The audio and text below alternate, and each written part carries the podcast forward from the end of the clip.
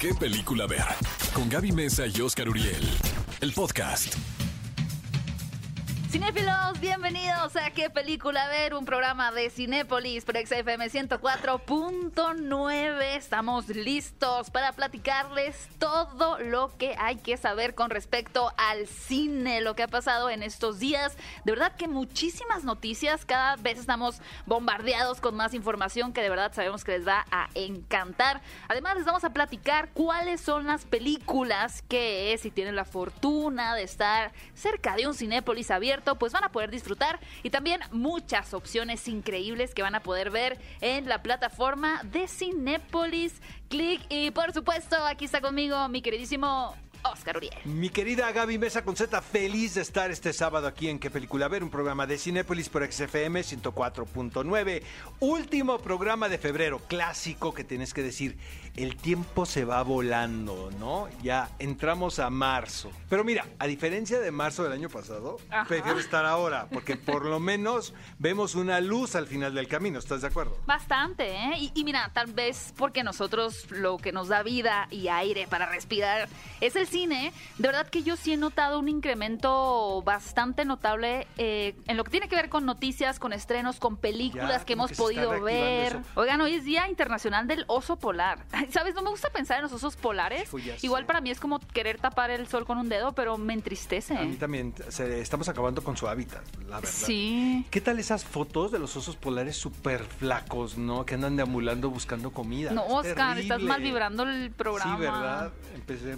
Estamos terminando el, el no mes fue de el febrero muy productor bajo. que se le ocurrió decir que era el Día Internacional del Oso Polar. O sea... Regularmente nos pone un cumpleaños. Bueno, ¿y qué tal el otro? Día Internacional del Transplante. Otro súper positivo, ¿no? Oigan, queremos comentar más adelante la noticia que, que se viralizó muy rápido como, como fuego, de verdad, en redes sociales. porque no me la de Emma Watson, dices Sí, tú. te digo una cosa, qué bien por ella. O sea, sí es cierto, yo la verdad, no sabes cuántas veces he despertado y digo, debería de tener una pizzería, güey, en un pueblo. Yo quiero vender papayas. No, yo, ¿sabes Sí. qué? Yo sería feliz con una barra, ya sabes, digo, el, De alcohol. el dia- el- claro, o sea, el diablo es hábil. En la playa, ¿no? Así como coco, ya sabes, tu coco loco, ¿no? Tu daiquiri, que te manejo tu daiquiri. Pero tú serías el bartender. Sí, pero pues también tomaría muy cañón. o Ah, sea, bueno, no- creo que tomando no y sería muy sirviendo, tomando y redituable, ¿no? sirviendo. Pero sí se me antoja muchísimo dejar esto por la paz, ¿no? ¿Y no lo has considerado Sí. como algo viable Sí, pronto? Sí, sí, sí, sí, ¿De sí. me retiro? O sea, tú no quieres ser Clint Eastwood que tiene 133 años y sigue dirigiendo No películas. tengo idea, Gaby. no Es que quién sabe lo que pueda pasar. Eso dices ahorita, pero vamos a tener esto de Pero registro. Emma Watson está feliz ya, planeando su vida doméstica, digamos. Yo creo, yo siento que esto es un rumor. O Yo también. Porque ella aparte es muy activa en las redes sociales y no lo ha manifestado, no lo ha, no lo ha Pues no lo ha confirmado hasta el día, bueno, hasta estos días y tampoco lo ha desmentido. Pero fue su agente quien le comunicó al Daily Mail que ella estaba pensando en, en pausa. Yo creo que no es como retirarse para siempre de la actuación, creo que es como poner un pause, enfocarse en su relación con su pareja y más adelante ver qué pasa, ¿no? Está va, bien. El día que quiera va a regresar. Y aquí vamos a estar esperándola. Eh, por eso no nos podemos retirar tú y yo. Porque nadie vamos nos va a esperar. Exacto, tenemos que esperar a Emma Watson. ¿Qué película ver? El podcast. Pues tenemos a una nueva Supergirl. Yo sé que muchos fanáticos de los cómics están bastante enamorados o son más cercanos a lo que tiene que ver con las series de estos superhéroes como Flash, como Arrow, como Supergirl, que está interpretada por Melissa Benoist. Sin embargo, pues ya se viene una película de The Flash, protagonizada por Ezra Miller y dirigida por Andy Muschietti. Y resulta que, como saben, en esta película de The Flash vamos a tener lugar, o se va a dar lugar, ahora sí, en la pantalla grande, porque ya sucedió en las series de televisión, al multiverso. Recordemos que tendremos el regreso de Michael Keaton como Batman, Ben Affleck también se va a integrar como Batman en esta película de The Flash, y bueno, ahora se anuncia que la actriz latina Sasha Calle va a ser Supergirl. ¿Viste el video, Gaby? Sí lo vi. Yo también. Fue muy- Estuvo fue- muy emocionante. Cuéntales cómo estuvo el video. Pues es que es cuando anuncian, le anuncian a alguien, ¿no? El director, en este caso, Andy Muschietti, le anuncia a esta actriz que ella va a interpretar. Digo, seguramente ella fue, hizo un casting y seguramente le avisaron que era finalista, ¿no? Que había una posibilidad. Entrevistaron a más de 400 Pero mujeres. como se la va soltando Andy Muschietti, lo que pasa es que Andy Muschietti, amigos, no saben qué tipo tan más inteligente, es argentino. Entonces, como le iba soltando La la, la- ¿no? la información a ella. Y también a nosotros como Exactamente, audiencia. pero lo hicieron de una manera muy brillante porque le ves en el rostro, en el rostro a ella cómo se está dando cuenta que le están anunciando que se había quedado con el personaje. Sí, le pregunta el director, ¿quieres volar? Y Exacto. después le muestra el traje. Ahora hay que recordar, porque muchas personas pues no les encantó la idea porque son fanáticos de Melissa Benoist Ah, en. Supergirl. En, claro, es- ella es No, genial. Me encanta, me encanta. Pero, pero, pero, pero, Pero esa es tengan en versión, cuenta... Esto es otra versión. Pues es que sí, porque si estamos hablando de que vamos a tener los multiversos, puede incluso ser que respeten a Melissa Benoist como Supergirl y que Sasha sea otra Supergirl de otro planeta. Entonces, eso está por verse, habrá que ver los detalles, pero pues muchas felicidades y latinos presente en DC. Oigan amigos, el señor Joaquín Phoenix fue noticia esta semana y eso siempre es bueno porque me parece uno de los actores más interesantes trabajando en la industria cinematográfica. Sus elecciones son muy, te podrán gustar o no, pero realmente son provocadoras. Y vaya, este es el trabajo después del Guasón. Está, eh, sí, ¿verdad? Sí, sí, sí. Exactamente. Y nada más y nada menos que con el señor Ari Aster, el director de Midsommar y de Hereditary. Entonces, pues de entrada nos da la impresión de que la intensidad va a estar por todos lados, ¿no? O sea, imagínate el director Y el actor. El título de la película es Disappointment Boulevard. Entonces, desde ahí pues ya nos dice, ¿no? ¿Qué, que va a ser de las algo- que te gustan a ti, Oscar? no va a ser, va a ser de las que Va me a ser gustan. de las que te gustan. Exactamente. Ahora, me llama la atención porque también eh, no me da la impresión que sea una película de terror, ni de terror psicológico, porque supuestamente la historia va de un personaje quien es considerado uno de los hombres más exitosos emprendedores, ¿no? En el mundo de los negocios a través de varias décadas. Entonces, em, suena un tour de force para Joaquín Phoenix, pero también siento que el director se sale de su zona de confort, También. lo cual puede ser muy interesante. Sin duda son una muy buena mancuerna. Oye, Gaby, el señor Robbie Williams va a tener su biopic. No sé qué tan buena idea sea No, esto. ni yo. ¿eh? La verdad me da muchísima flojera. Yo lo he visto dos veces a Robbie Williams. Una vez lo vi en un festival aquí en México. y luego, yo eh, también, el año antepasado. sí, exacto, de los últimos, ¿no? Sí, sí, yo también. eh, Me fui, Pero ¿sabes qué? Eh, no, yo sí lo vi completo. no se me hizo tan entretenido. Pero me tocó verlo a él en el Azteca, podrá haber sido, o en el Palacio de los Deportes, no me acuerdo, eh, donde me pareció que era fantástico. Pero la última vez que lo vi no me gustó tanto. Mm. Ya lo hizo como para Ya pagar la vi- renta, nada Ya más. lo vi como muy mecánico, exactamente. Ahora, lo interesante es que es el mismo director de The Greatest Showman. Exacto. Y por lo que dicen, eh, lo que el director va a hacer, o más bien de lo que se quiere alejar, a diferencia de películas musicales como Bohemian Rhapsody o también como la de Elton John, que fue Rocketman, estas dos películas son un poquito más idealistas por verlas de cierta forma, ¿no? O sea, es más optimista el sentimiento y al parecer lo Pues que está buscando... Más oficial, lo que quiere buscar el director es más bien plasmar una batalla más fuerte de lo que tuvo que pasar él. Es que se portó fatal, o sea, cuando estaba ¿Sí? joven, sí, sí, sí. sí que antes ir. era del grupo Take That a los Exactamente, 16 años. exactamente. Pero se, sí tuvo álbums, bueno, la mayoría de sus álbums han estado en primer lugar. Y curiosamente, donde menos famoso, entre comillas, es, es en Estados Unidos. Es donde menos superestrella ha logrado Siempre alcanzar. para él ha, sido Williams. una frustración eso, ¿eh? O sea, no haber sido una superestrella en los Estados Unidos. ¿De verdad? Mm. Sí. Porque aquí en México sí está como más comprado. ¿sabes? Pues tal vez es parte de la intención con esta película, Exacto. ¿no? No sé si esto sea una gran idea, pero se está planeando una versión animada del Gran Gatsby. Ahora, realmente sí está bien justificado, ¿eh? A ver, ¿cuál es la Mira, en la novela de Scott Fitzgerald. Fitzgerald, eh, te, te presenta como un mundo onírico eh, muy particular, como una atmósfera que no ha logrado retratar, a lo mejor es la prosa, ¿eh? Ni la película del 74, ni la de... Leonardo. DiCaprio. Exactamente. Se ven las intenciones, ¿no? Pero no lo ha logrado captar la fuerza que tiene que ver con la atmósfera que propone el autor. Entonces, están diciendo que esto se, se va a hacer precisamente por eso. Claro. Porque quieren que sea muy apegado, que sea muy literal al, al libro, que es así uno de los libros consentidos ¿no? de, en, en la historia de la literatura, y lo están justificando de esta manera.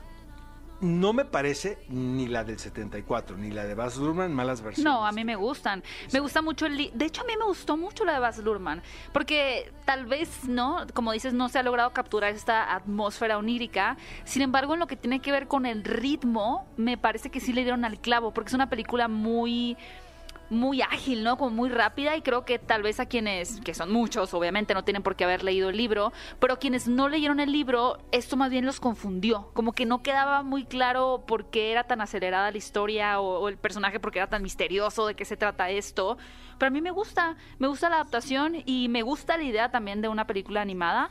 Eh, me gustaría que fuera en 2D, la verdad, y que, que se hiciera un poquito lo que se hizo con Wolf Walkers, ¿no? Que juega más con con las dimensiones, con las perspectivas, que es obviamente la libertad que te permite hacer una cinta animada y que no se fueran por un 3D más tradicional, sino que ahora sí se fueran como Gordon Tobogán y nos trajeran una nueva versión eh, peculiar, ¿no? De El Gran Gatsby. Amigos, otro cancelado esta semana. El señor Gerard Depardieu. Ya no, ya, ya, no- digo, no es la de ocho columnas, ¿no? Ya No, lo ya. veníamos viendo desde hace tiempo, ¿no? Es una figura por demás polémica. Eh, re francés, ¿no? Es así como uno de los íconos de la in- industria cinematográfica francesa. A mí, la verdad, me encanta como actor. Sí. Eh, gran parte de mis películas formativas que vienen de Francia están protagonizadas por Gerard Depardieu. Pero bueno, Gerard Depardieu es acusado por violación y agresiones sexuales. Sí, esto viene por parte de una actriz. La denuncia, de hecho, se hizo desde el 2018, pero la habían archivado porque no habían encontrado como sustento, pruebas suficientes. Sin embargo, esta actriz, que permanece todavía en el anonimato, pero se dice que es bastante joven, logró reabrir el caso eh, desde noviembre más o menos del, del año pasado, del 2020, y ahora es algo que ya sale a la luz, ¿no? A través de los medios de comunicación. El actor de 72 años ha negado desde el inicio haber sido, pues, haber violado a esta chica y lo que se dice es, o de lo que se acusa, es de que fue violada y agredida, agredida sexualmente en dos ocasiones en su domicilio en París. No sé, la verdad yo completamente le creo a la víctima, me hace sentido, me cuadran las acusaciones. Habrá que ver cómo procede esta demanda, pero bueno, ya Gerard Depardieu también está en el ojo eh, de los medios, ¿no? Lo que siempre denotó este personaje es que no era un caballero, porque siempre se enfrascaba en, pro- en escándalos donde la otra persona era del sexo femenino. Por ejemplo, tiene una rivalidad histórica con Juliette Binoche. Ah. Porque Juliette Binoche tampoco se deja, ¿no? Pues no. La puedes Seguro, imaginar. sí, Te la sí, puedes la- imaginar la jugando el veo. partido de tenis, ¿verdad? Entonces, este, pero él, él se refería a ella no, no de una manera muy agradable. Entonces podías ahí como notar que caballero no es. Caballero no es. No, uh-uh. Pero Cancelado. bueno, ¿Qué tal como nos trajeron esta semana con lo de los nombres de la nueva película de Como trapo. del hombre araña? Yo la verdad les voy a ser honesto, yo no le creí ni al primer anuncio porque el nombre era muy malo. Era el de Phone Home. el- el de Phone Home, ¿no? Exactamente. Dije, no puede ser. O sea, la pandemia nos ha dañado, pero no tanto, ¿no? Entonces no se puede llamar la película así. Yo no le creí. Yo, o sea, yo no, como que no me enganché. No. No. A ver, les cuento rápido. En estos días resulta que Tom Holland publica en su cuenta de Instagram que está muy emocionado de compartir el título de la tercera entrega de Spider-Man. Y como dice Oscar, era Spider-Man Phone Home, ¿no? Que es como, como E.T., ¿no? Que recuerda como E.T. E.T. Phone Home, E.T. llama a casa, lo cual desconcertó a muchos fans. Sin embargo, posteriormente, otro miembro del elenco que interpreta el personaje eh, de Ned, que es Jacob Batalon, publica oficialmente también el título, pero es Spider-Man Homewrecker. O sea, otro título completamente distinto. Y finalmente Zendaya publica también de forma oficial, según esto, el título que es Spider-Man Home Slice. Mi teoría o la interpretación que todos queremos creer es que el haber lanzado tres títulos diferentes confirman un poquito las teorías del Spider-Verse, que tiene que ver con la integración de Andrew Garfield y Tobey Maguire para la tercera entrega. Pero bueno, no sabemos qué va a pasar. Sin embargo, ahora sí tenemos título oficial, que no es ninguno de esos tres, sino que es Spider-Man No Way Home o Sin Camino a Casa. Y la película va a llegar a salas de cine este mes de diciembre del 2021. Vamos a ver qué sorpresas nos esperan. ¿Qué película ver? El podcast. Estamos de regreso en ¿Qué película ver? Un programa de Cinépolis por XFM 104.9 y déjenme contarles que esta semana empezamos con nuestras tradicionales votaciones de premios Cinépolis. Estamos muy emocionados de comunicarles esto. Y bueno, les quiero contar que pueden votar a través de las redes sociales de Cinépolis por su película clásica favorita con títulos como Volver al Futuro, Terminator, Karate Kid, Pulp Fiction, Tiburón, Vaselina. Uy, está difícil. Y su voto decidirá cuáles de estas películas van, pongan atención, a regresar a la pantalla grande. De verdad, tu voto es muy importante porque de eso ¿puedo decir algo depende. Sí, claro. Te digo cuál sería mi voto. A ya ver, te puedes imaginar. Pulp Fiction. Pulp Fiction. Claro. O sea, pero ¿dónde pago? ¿Sabes? Para Pues verla en vota. pantalla grande. Pues puedes votar, puedes votar. Y es que de verdad, amigos, imagínense volver a ver en el cine Karate Kid, Pulp Fiction o volver al futuro. Qué, qué, qué espectáculo, de verdad. Así que corran a las redes de Cinépolis a votar en este momento. Tienen hasta el 8 de marzo para hacerlo. Confiamos en ustedes. Y bueno, veamos cuál de estos clásicos podemos revivir en las bellísimas pantallas de Cinépolis. Y ahora sí, amigos, vamos a ver los títulos que podemos encontrar en pantalla grande. La primera película es Amor en las montañas, dirigida y escrita por el dramaturgo norteamericano John Patrick Shanley, basado, de hecho, en una obra de teatro que él escribió. Eh, mi Se querida, siente teatral, eh, mi siente. querida Gaby Mesa y yo tuvimos una larga discusión en nuestro chat A las 3 de la en mañana. nuestro chat privado sobre qué nos parecía esta película. La verdad, para empezar, tiene un elencazo, que es Emily Blunt, que nos gusta mucho, Jamie Dornan eh, y Christopher Walken. Christopher Walken. Exactamente. Ahora, ¿de qué va? Ah, bueno, y este hombre de Mad Men, se me eh, olvida John su Hamm. nombre. John Hamm. Exacto. Eh, ¿De qué va? Es una película romántica, o sea, es una película realmente del género, pertenece, eh, muy irlandesa, creo yo, porque habla mucho de las costumbres locales y tiene que ver, obviamente, pues con, el, con los terrenos, ¿no? Finalmente son, podemos decir, dos ranchos, ¿no? Sí. Que comparten, o sea, finalmente, pues como que es difícil saber dónde termina uno y empieza el otro, como sucede, ¿no? En la vida real.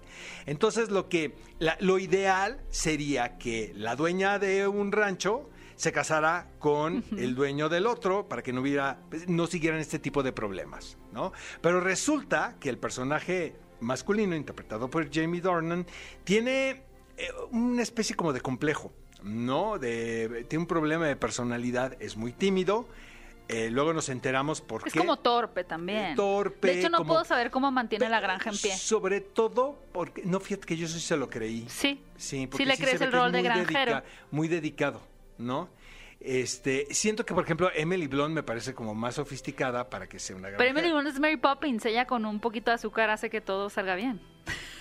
Bueno, amigos, no vamos a hacer caso de ese comentario. Claro que sí. Este, finalmente, pues es toda la tensión eh, que hay romántica entre estos dos personajes, porque pues tienen muchos obstáculos, como que viene el sobrino, el primo de Jamie Dornan, quien es John Hamm, norteamericano que vive en Nueva York. El neoyorquino. Exactamente, a hacerles un poco de ruido ahí a la pareja. Que tiene que ver también con todo. Bueno, a mí me recuerda, aunque sea un tema, como dice Oscar, súper irlandés, pues es muy fácil de sentir que también podría pasar en México, ¿no? Todo el tema de las familias, de cómo, que, cómo quieren que todo al final quede en familia. Es eso. Pero que a veces, pues, los y integrantes ¿sabes qué no. También, Gaby, el peso de la opinión de los padres. Y de te las herencias, ¿Cómo te determina sí. lo que piensa tu padre o tu madre con respecto a tu futuro? Exacto. Que eso más mexicano no puede ser, ¿estás de acuerdo? Sí, creo que la audiencia mexicana es fácil que se identifique, a pesar de, de que en lugar de los caballos y nuestros terrenos hermosos, eh, pues vean ovejas y puro prado verde. Pero es una película romántica que también tiene algunos tintes ahí de, de comedia, una opción diferente que, bueno, ya nos dirán qué les pareció. Y todos los fans de Sia y amantes de los musicales tienen una opción esta semana porque se estrena música. Por cierto, mañana domingo se van a celebrar los Globos de Oro y les vamos a traer obviamente un resumen en nuestro próximo programa. Eh, está nominada esta película en la categoría de mejor comedia o musical y está nominada Kate Hudson como mejor actriz también en esa categoría. Eh, eh, la particularidad, obviamente, amigos, es que la película está concebida con la creatividad, con el sonido, sobre todo, de esta ah, artista, Artista. australiana, ¿no?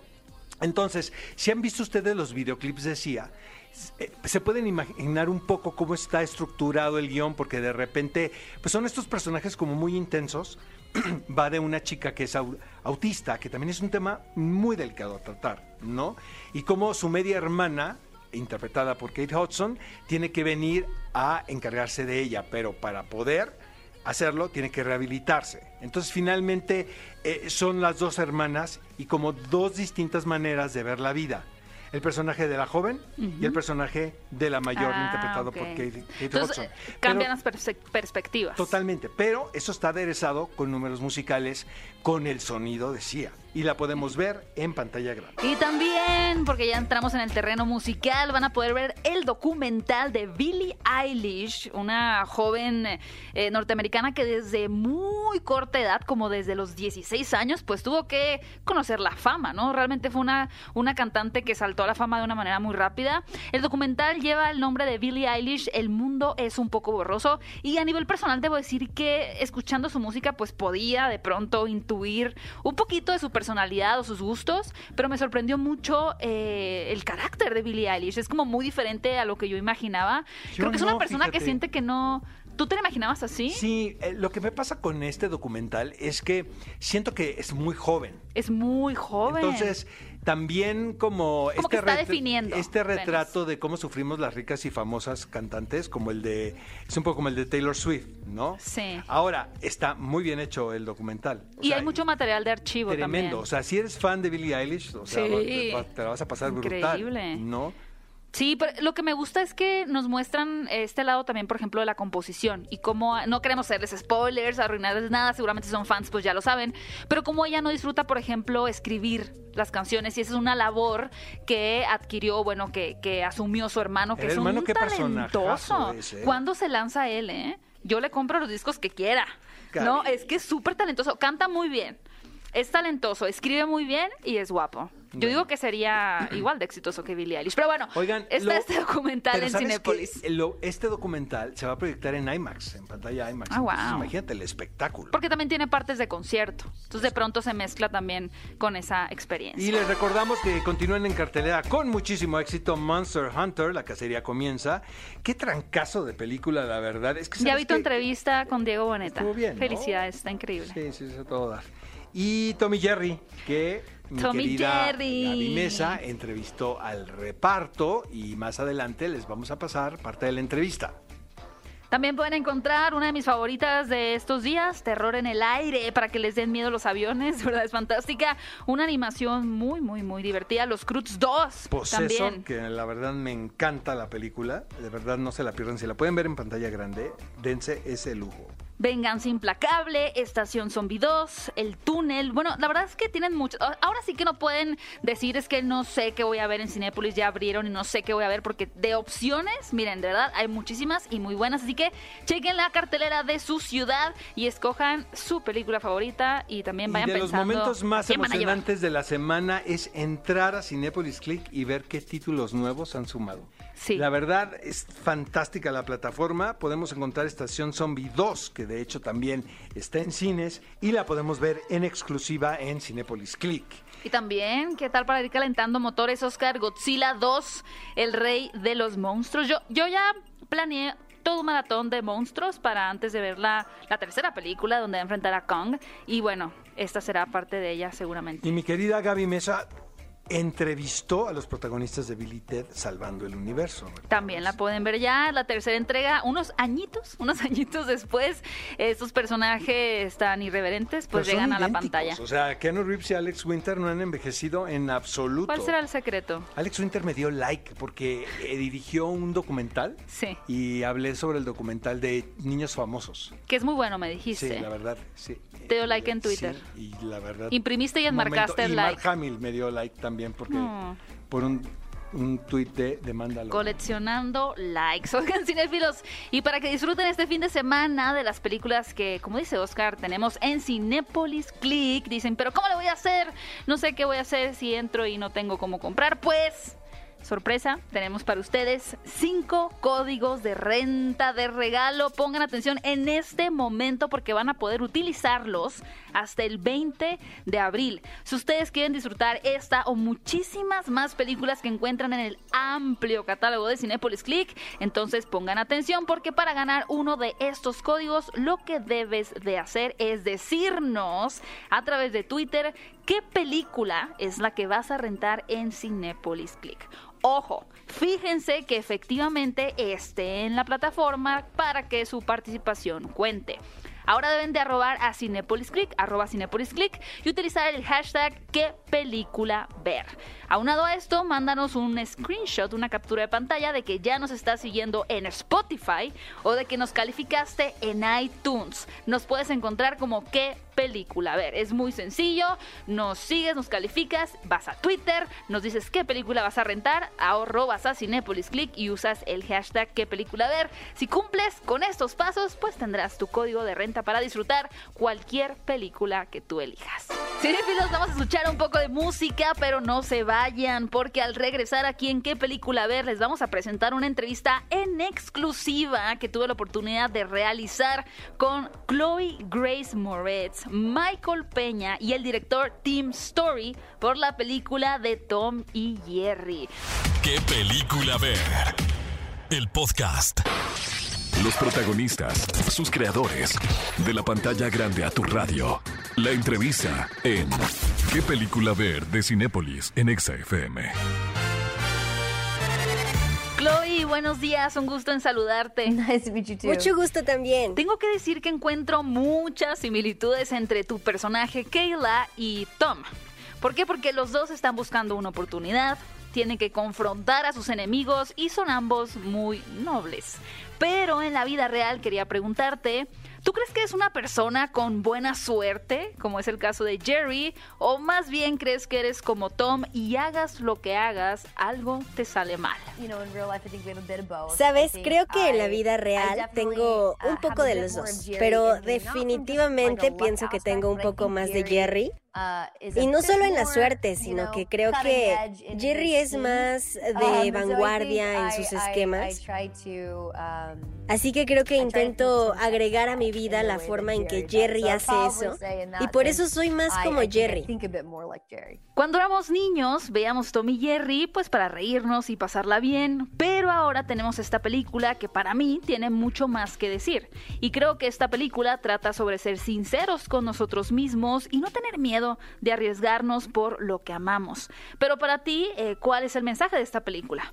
Quiero decir, eh, Chloe, Michael, ¿qué es lo que se quedan ustedes de Tom y Jerry? Uh, those Esas personas con las que más chocas son probablemente a las you que más terminamos amando y que más nos importan. Eso por un lado y por otro eh, el mensaje es que hay que ser fiel y auténtico a uno mismo. to yourself. you know, but it, it is about being yourself. Es sobre You know, ser tú mismo. Character definitely is. There's a lot of storylines that teach you some really uh, important lessons. You know, with my character, it's like sobre la importancia de trabajar en equipo. En mi caso, la reflexión de que a veces tienes ese jefe que quiere controlar a todos. Pero un buen jefe es el que te permite que las personas sean ellas mismas y entonces obtienes un mejor resultado. Creo que mi personaje aprende so eso al final. Y todos en la película vienen a aprender algo y Tom y Jerry, no voy a espolear la película, pero ellos son dos personajes que aún tienen mucho que aprender.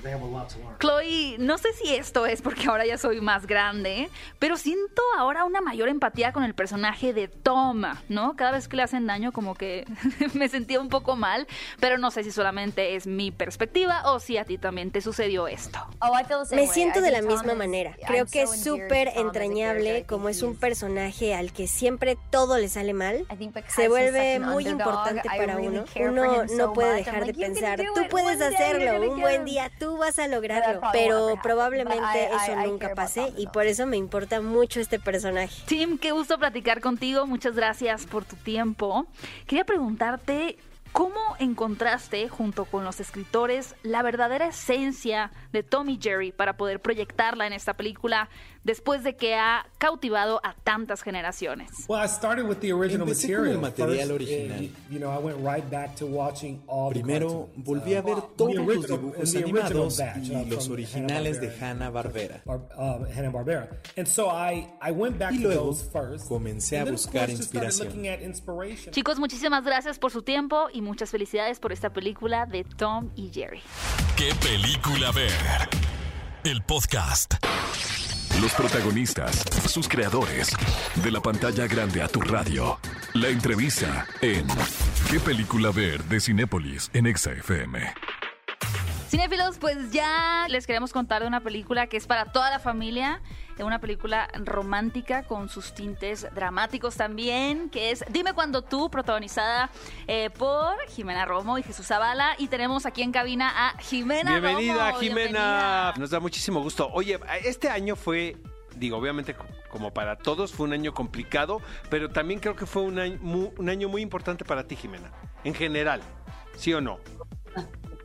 Sin duda, sí, sí, fue un año que no me esperaba que iba a ser así, eh, no me esperaba que de repente también todas las cosas que había hecho salieran este año, pero eh, ha sido interesante porque he visto como justo todo el trabajo que he hecho en los últimos tres años, que han sido tres años en los que tomé decisiones, tomé como riesgos, eh, busqué como nuevas cosas y estoy como contenta, estoy contenta de ver el resultado ahorita y también me ha dado chance como de justo ver qué es lo que había estado experimentando, como hacia dónde había estado enfocando el trabajo y ahora ya ya quiero buscar otras cosas, ya tengo tengo eh, otros intereses, otras otras curiosidades eh, y lo que me gusta es que ha salido de todo, o sea, de repente sí se vio o sea, el, el- desde el terror hasta cosas de autor y ahora esta, esta comedia romántica que,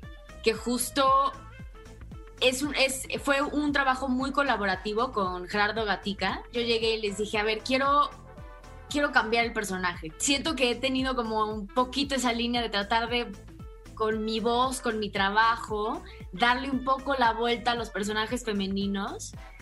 Eh, y por ahí ha habido cosas interesantes que han pasado y con esta película pasó algo muy interesante. Eh, fue la primera vez que me presté yo a un personaje Eh, y estoy contenta, la verdad es que estoy muy, muy contenta. Oye, Jimena, es que luego es más complicado interpretar un personaje que se parece más a uno que uno ajeno. Porque finalmente, desde mi punto de vista, requiere mucho más valentía. Tienes que estar en un momento de tu vida personal suficientemente bien parado como para Sí. poder decir, ok, esto se parece a mí y no me da miedo interpretarlo. ¿Estás de acuerdo? Totalmente, totalmente. Tenía un maestro que decía que existen dos tipos de actores, los que actúan para alejarse de sí mismos y los que Claro. actúan para acercarse a sí mismos. Y que el trabajo luego más valioso es, y más valiente, como dices, es el, es el de los actores que se atreven a, acercarse a sí mismos, a buscar dentro de ellos.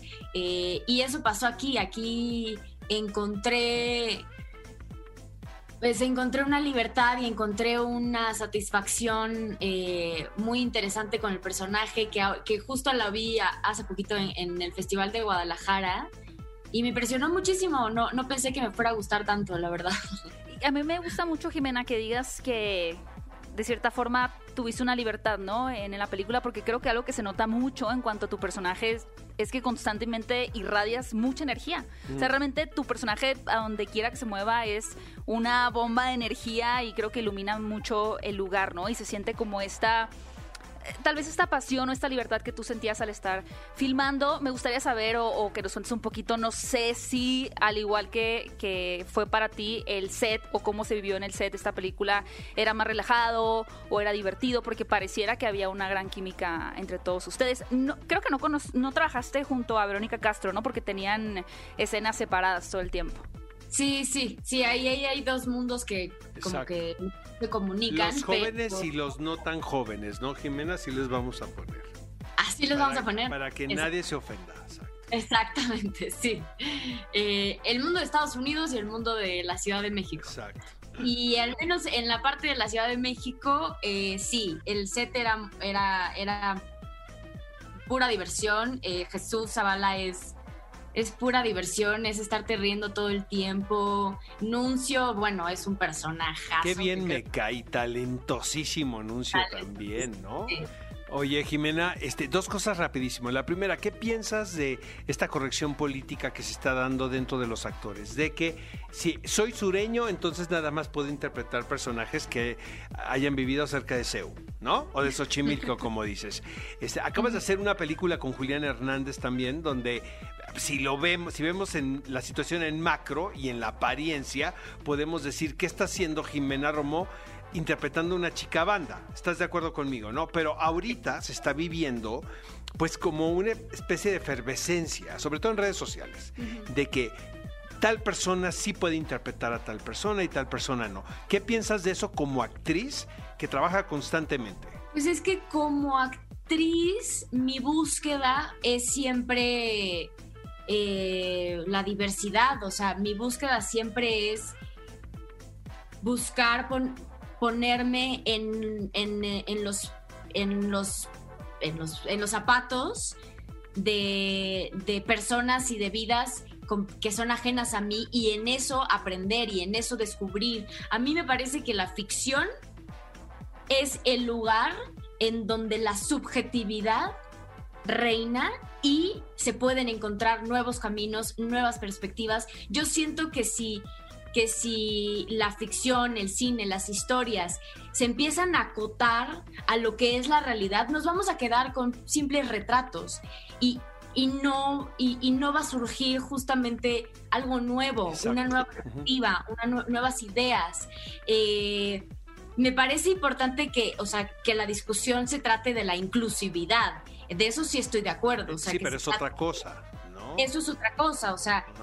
Yo, o sea, yo creo que, que- que así como hay actores gays que pueden interpretar personajes gays, también hay actores gays que pueden interpretar, interpretar personajes que no son gays.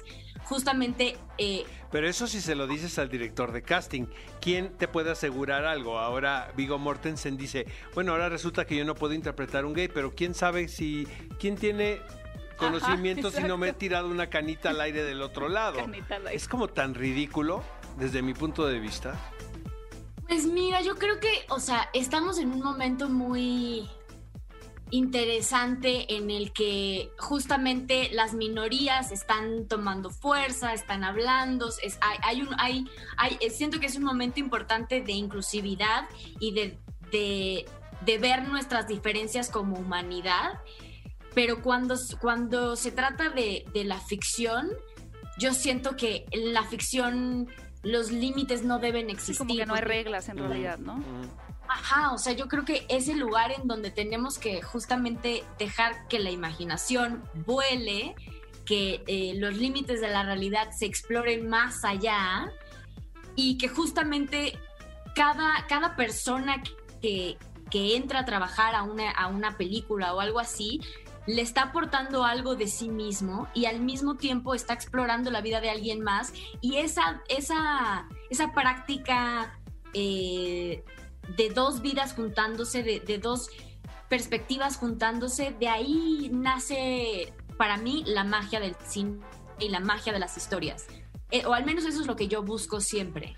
Amigos, ella es Jimena Romo. Vienen puras cosas lindas. Eres re talentosa, eres a todo dar. Igualmente. Muchísimas gracias. Yo también aprecio mucho lo que dicen y, y seguiré trabajando para que, para que así sea.